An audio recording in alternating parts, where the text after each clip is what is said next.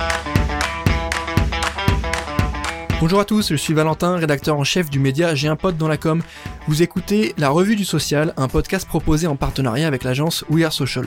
Pour m'accompagner aujourd'hui, je serai avec Laurent, fondateur du média J'ai un pote dans la com, et nous allons vous parler des toutes dernières actualités des réseaux sociaux, fonctionnalités, nouvelles tendances, études, nouveaux formats publicitaires, rien ne nous échappe. Que faut-il retenir de la semaine du social media C'est parti Et au programme de ce nouvel épisode, on va parler de TikTok qui lance un nouveau produit publicitaire qui s'appelle les Branded Mission.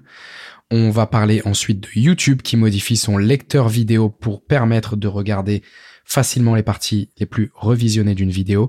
On va enfin parler de Twitter avec sa nouvelle politique contre la désinformation. On va évoquer euh, le fait que TikTok propose maintenant une nouvelle façon de créditer euh, les créateurs au sein de, de l'application. Et enfin Twitter encore qui permet aux créateurs d'héberger des espaces réservés aux super follows. Salut Valentin, comment est-ce que tu vas? Ça va bien et toi Laurent? Eh ben écoute, ça roule avec une petite voix un peu plus grave que d'habitude. Hein. On sent ce, Ouais, cette petite crève là. c'est une voix de radio ça? Ouais, c'est une voix de radio, ouais, de crooner un peu, non? Ouais, un peu, pas. ouais. Radio On rock. verra, on verra quand on écoutera ça.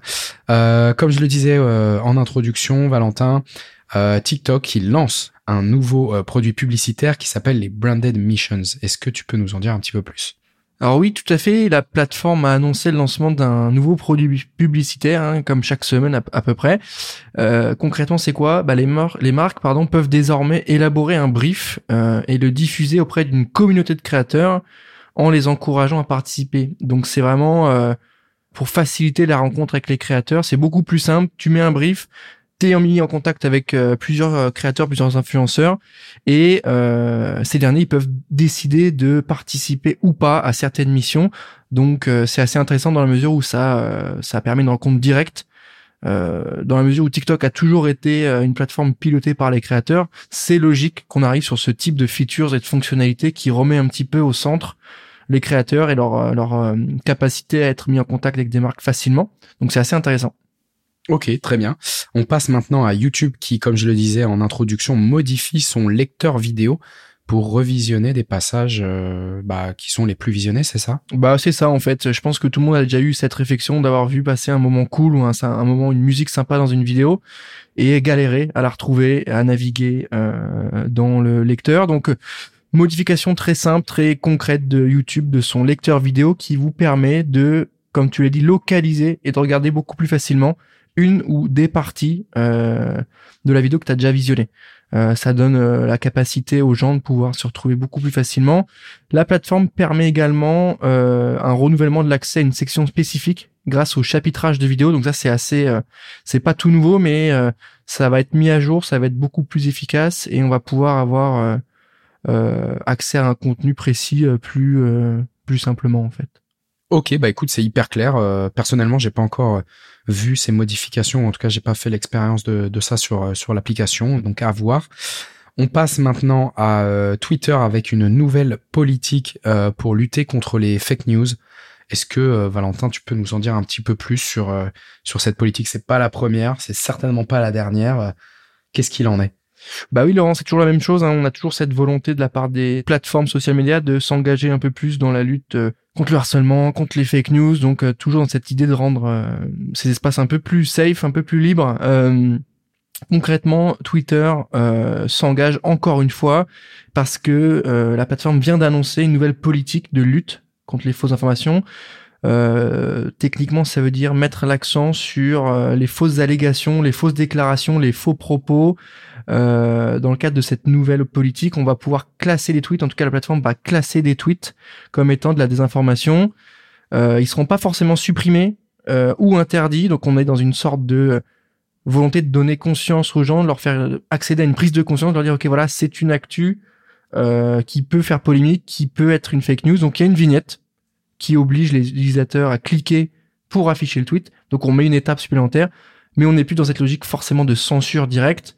Euh, on est plutôt dans quelque chose de dire ok voilà ce sujet euh, est amené à peut-être contenir des fausses informations. Si vous voulez quand même le voir, regardez. Mais on, on a prévenu, on a donné un message d'a- d'avertissement.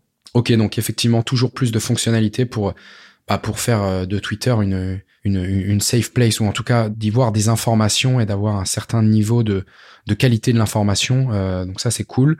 on a encore une news sur Twitter qui permet de créer un, espace réservé aux super follow. Donc les, les super follow, c'est vraiment des espaces pour pour les abonnés, réservés aux abonnés d'un d'un créateur de contenu sur Twitter. Est-ce que tu tu peux nous, nous en dire un petit peu plus, Valentin? Oui, c'est ça, Laurent. C'est une exclusivité pour Super Follow, ce qui fait son apparition sur Twitter.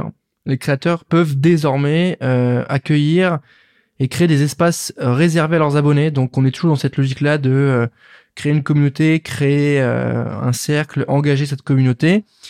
Être un super follow, euh, ça sera désormais payant.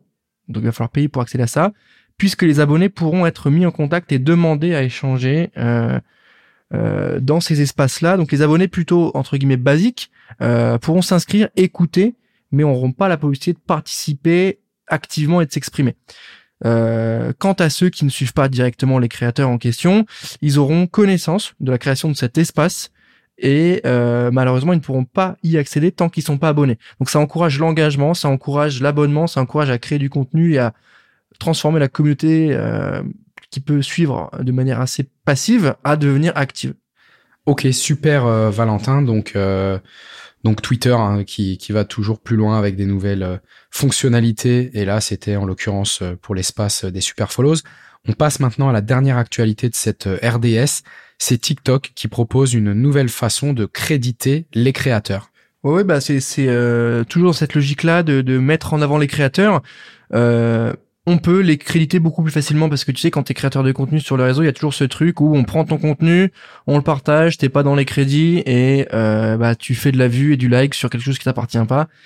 Donc cette volonté-là de remettre au centre le créateur, TikTok en fait son fer de lance et c'est un changement euh, qui va euh, vraiment permettre à ces créateurs-là de bah, reprendre un peu la main sur leur contenu parce qu'ils sont mis en grève. Hein. Il y avait déjà eu une action un peu un peu spécifique euh, des créateurs qui voulaient arrêter de consommer, arrêter de créer sur la plateforme.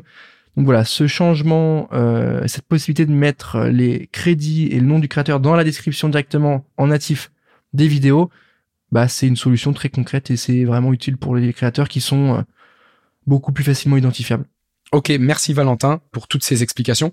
On arrive maintenant à la fin de cette revue du social.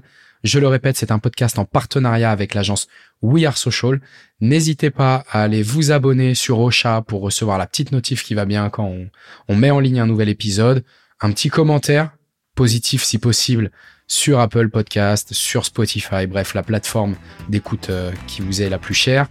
Et enfin, euh, bah écoutez, on vous remercie d'être toujours plus nombreux à nous écouter et puis on vous dit bah à la semaine prochaine. Ciao